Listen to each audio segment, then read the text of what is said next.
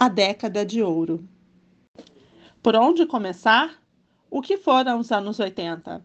Difícil não lembrar dos muitos acontecimentos nesta década de ouro e como isso reflete nas nossas vidas, passados já 40 anos. Difícil também não a comparar com as décadas seguintes. Como contexto, nasci em 1981, à época morador da praia de Botafogo, donde da minha janela se via a queima de fogos no Réveillon e os grandes acontecimentos do país ainda estavam ali concentrados. A começar pelo Círculo Cultural, com seus efervescentes shows e acontecimentos. Tudo passava por ali. Dos vizinhos de São Paulo vieram os Titãs nos apresentar shows de uma das melhores bandas de rock daquele tempo. Vieram também os vizinhos de Brasília com o Capital Inicial e o Legião Urbana, que dispensam comentários. Enquanto isso, Ícones cariocas como Paralamas do Sucesso e o Barão Vermelho eram os responsáveis por fazer a galera sacudir por aqui. Nesse tema, podemos dedicar horas sem fim e não listar os tantos sucessos que surgiram aqui. Importante citar Lulu Santos, Djavan, Marina, Celso Blues Boy, Ultraja Rigor e Blitz. Já havia passado a década gloriosa, os novos baianos, nem tampouco o movimento de Tropicália de Betânia, Caetano, Gal e Gil. Todos já seguiam suas carreiras solo, fruto do auge dos anos 70. Assim como ao redor do mundo se dissolveram Led Zeppelin e The Doors, por exemplo, fechando com louvor toda a importância e transformação que aconteceu ali. Me lembro da minha primeira infância e talvez por isso percepção de que tudo era mais simples, fácil e feliz. Das padarias do meu bairro, das feiras livres, das caminhadas pela enseada de Botafogo, do Colégio Imaculada Conceição, do frenesi da rua Farane à noite a atrapalhar todo o sono dentre várias coisas que ficarão para uma segunda abordagem. Bem, dito isso, lhes comento que, de um ponto de vista político, os 80 são chamados de década perdida, vindo pós o milagre econômico dos anos 70. E em 85, com o fim também da ditadura, o que sobrou foi o bagaço da laranja. Dívida externa inalcançável, alucinante remarcação de preços no varejo, volatilidade cambial e os inúmeros planos monetários. Cruz, credos. A atmosfera era revolucionária e transgressiva. Cabelos volumosos para chamar a atenção, assim como as roupas coloridas e toda a influência americana que víamos pela televisão. Do All Star ao Michael Jackson, Madonna, Prince e Guns N' Roses. E tudo isso o que significa. Ainda faltaria uma década para nascer a MTV então, os nossos artistas se encarregavam também deste papel de difundir as tendências em terra brasilis.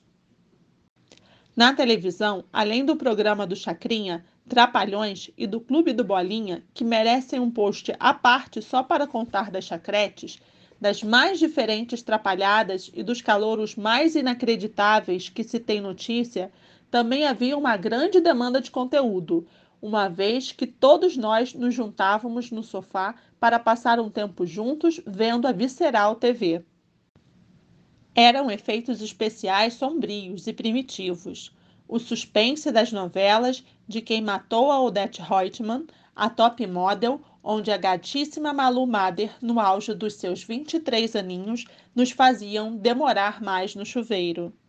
Nesse sentido, os anos 80 deixou um legado de filmes incríveis, alguns que seguem em cartaz até hoje: Scarface, Indiana Jones, Gremlins, ET, Batman, Footloose, Caça-Fantasmas, Blade Runner, Duro de Matar, De Volta para o Futuro. O que falar do futebol? O Flamengo estava na sua melhor forma Zico nos conduziu por uma série de títulos e foi disparado o melhor momento da nossa história. Brasileiro em 80, 82 e 83. Carioca, Libertadores e Mundial. Que time foi esse, meus amigos?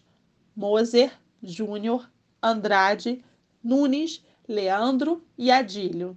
Esses eram os heróis nacionais que, embalados aos belos sambas de Bete Carvalho, levavam o povo ao delírio. Somente em 1983 seria inaugurado o Sambódromo, por isso tenho plena certeza que, se fora dois anos antes, quando o Flamengo voltasse de Tóquio, o desfile seria ali. Mas o carnaval não nasceu com o sambódromo e tampouco as musas da época, como musas Luísa Brunet, Bruna Lombardi, Luma de Oliveira e Cláudia Raia, já alegravam muitos bailes de carnaval e os desfiles que aconteciam na Presidente Vargas e Avenida Rio Branco. Em 1984, já assistíamos às corridas de Fórmula 1 na televisão. E em 1988, ao trocar a Lotus pela McLaren, Ayrton Senna conquistava seu primeiro título e quebrando dois recordes, um verdadeiro orgulho nacional. Nas ruas, os recém-lançados Escort, Gol e Monza se encarregavam de arrancar olhares por onde passavam, com suas linhas retas e motores de 80 cavalos, se consolidavam sobre os já rodados Fusca, Chevette e Corcel.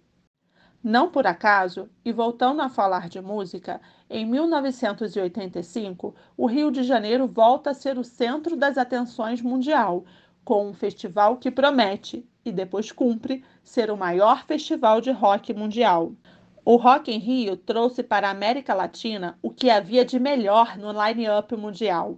Artistas que pela primeira vez vieram por esses lados. O line-up era incrível.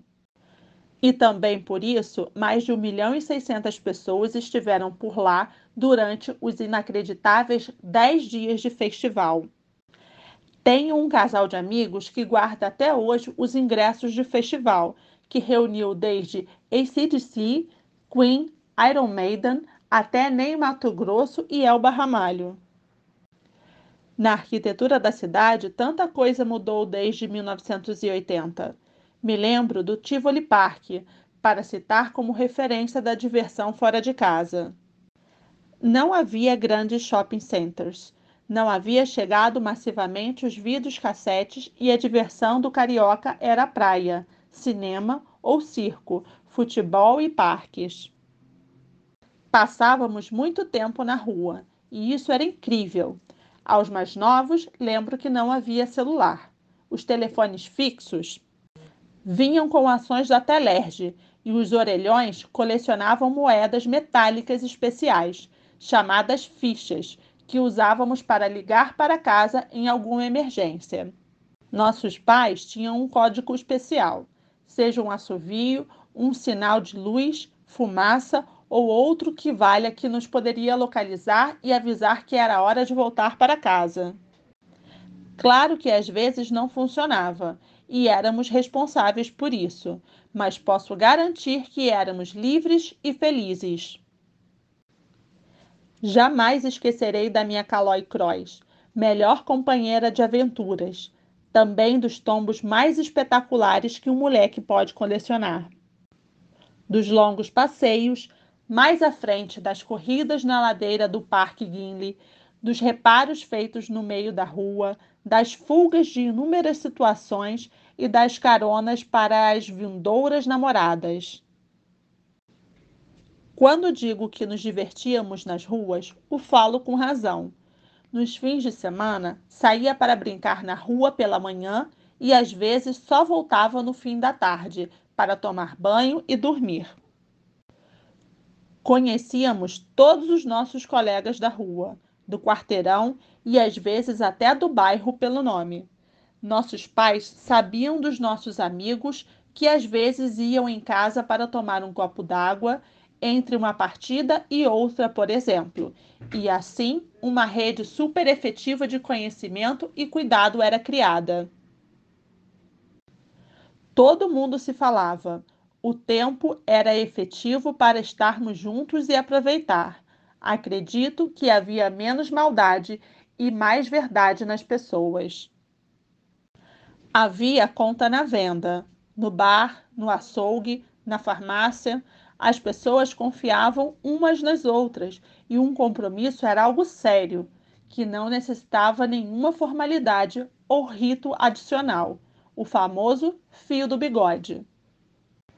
Hoje vejo alguns filmes que já citei e lembro das festinhas de criança, onde dançávamos sem saber e sem julgar a ninguém.